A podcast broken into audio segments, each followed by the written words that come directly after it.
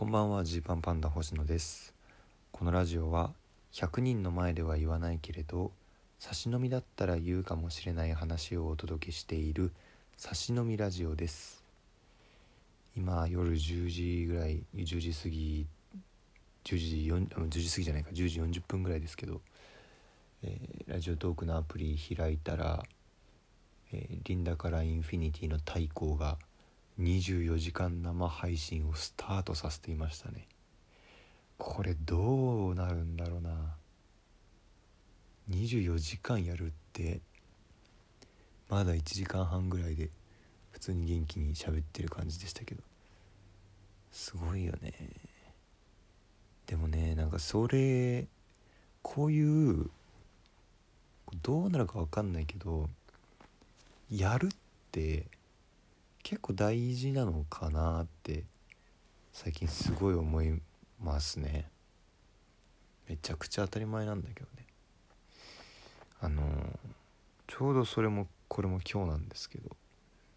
水溜りボンドの YouTube チャンネルでリアルタイムドッキリっていうのを今日上げてたんですよ。まあ見てない方は結構おすすめなんでね見てほしいんですけど。あのまず、えー、今日の朝多分4時ぐらいにカンタ一人で家で動画を撮り始めるんですよ。で今日今からトミーにドッキリを仕掛けようと思いますと。鳥取砂丘に一人で行ってまずカンタが一人で行って、えー、相方があの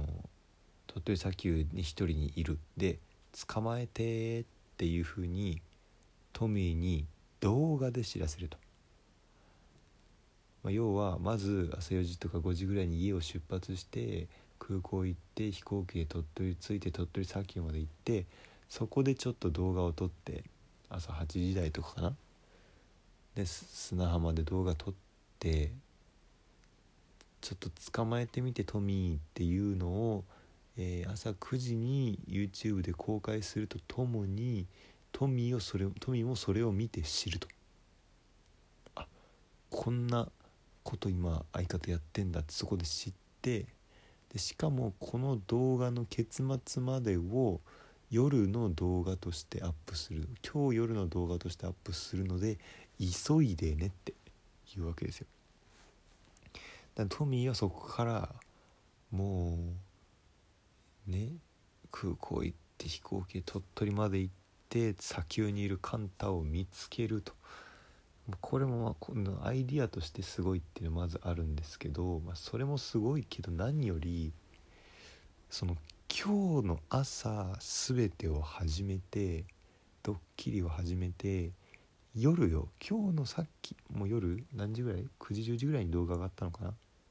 そんくらいのタイミングにプできる。でしかもしっかり笑えるような形で編集済みのものをアップするという。この編集力いかつくないですか？これカンタも動画の中で言ってるんですけどそのん？6年で2,000本ぐらいこう毎日毎日動画を編集し続けてきたから今日撮ったものを即こうパッパッパッとカットしてテロップとかつけてえー、いろいろ SE とかつけて、えー、出すっていうスピードについてはかなり日本屈指のレベルなはずだと。いうことでそれやると。で実際それが動画としてもちゃんともう上がってるんですよ。すごいですよ。朝の状態からトミーの方のカメラとかで移動して着いて見つけてで2人で帰ってるとこまでが夜動画として上がってるって。これさやっぱもうそのちょっとやり込み方が違うからもうなせる技ってとこあるじゃないですか。まあなんか何でもそうですけどそのなんかね1万時間やると覚えるとか言いますよね。いや懐かしい言われたわ。ハンド部の時も。ハンドボール部の顧問の先生が確か2万回って言ってたかなその時は。2万回同じ動作をすれば体にその動作が染み込むと。だから綺麗なフォームで丁寧なフォームで、えー、シュートを2万本打てば試合中でもどんな状況でも最もいい状態でシュートを打てるようになるからそういう意味のシュート練習をしろと。言われて僕も数えてた時ありますからね。1本2本3本4本って。数え続けててでも僕1万本もいかないぐらいの間に肩脱臼する癖ついちゃったんでもうあの シュートフォームなんてもうあのクソったれっていう状態になってましたけど。まあまあでもそういうやり込みってこう意味あんだろうなって思いますね。そのネタ作りとかでねそうやってぶち壊れる人すごい見てるんでそのアイディアを要求する系のものはちょっとどうなのか分かんないんですけど、まあ、でもそのやりゃ伸びるものってある程度あるじゃないですか。世の中に。だから YouTuber もそうじゃない。その企画力とかについてはうーんってこういっぱい考えることを必要になることもあるかもしれないけど編集力についてはそのやった分だけつくでしょみたいな。そういうのってありますよね。だからそういう試みはやってった方がいいのかもって今日思ったんでなんか太鼓もよく頑張ってるなーってねさっきラジオトーク開いて思ったんですよ。あのー、僕ら事で言うとね今日のお昼にえっとある番組のリモート会議がありましてこれがねあのまあどっちかというとそのネタ番組じゃなくてバラエティ寄りなんですよ。あのね本当にこれズームでやったんですけど家で1時間だけですやって。僕ね汗びしょびしょになったんですよ。本当にもうびっくりして終わった時。えこんな脇汗かく？みたいな。ただ喋ってただけ。え家の中暑い？そういうこと？いやいやそういうことじゃないと。この打ち合わせのその何て言うんだろう緊迫感というか空気感みたいなものでグワーってなったんだなって、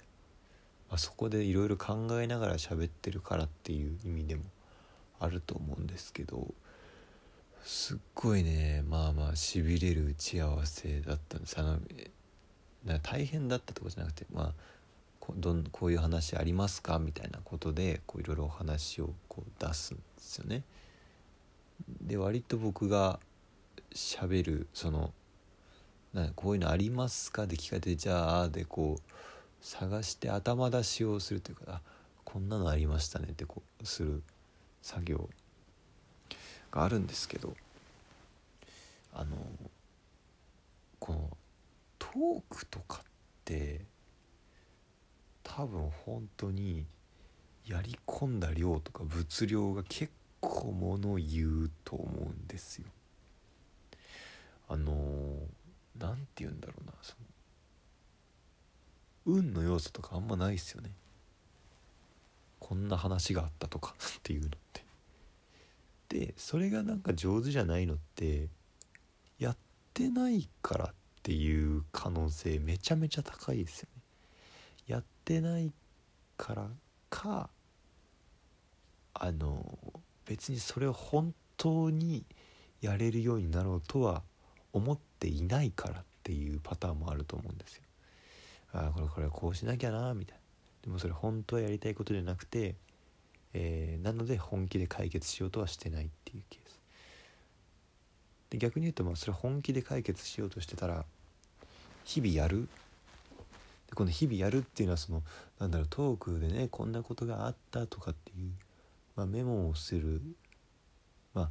こういう、まあ、そういう作業ね、まあ、どこまで言うかってあるけどそういうのって、まあ、やってる人はやってるし、まあ、僕もある日を境にねちょっとそういうことしとこうっていう感じにはなってるんですけど。でもじゃあいざそれをこう話した回数ってどんなもんだろうって思うんですよ。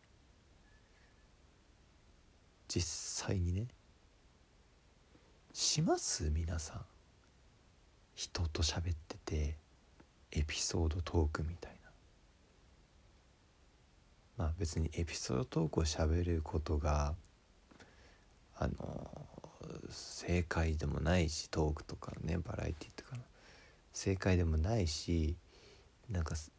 それで測るのもって感じだけどまあでもその人と喋ってる時にこうどれくらい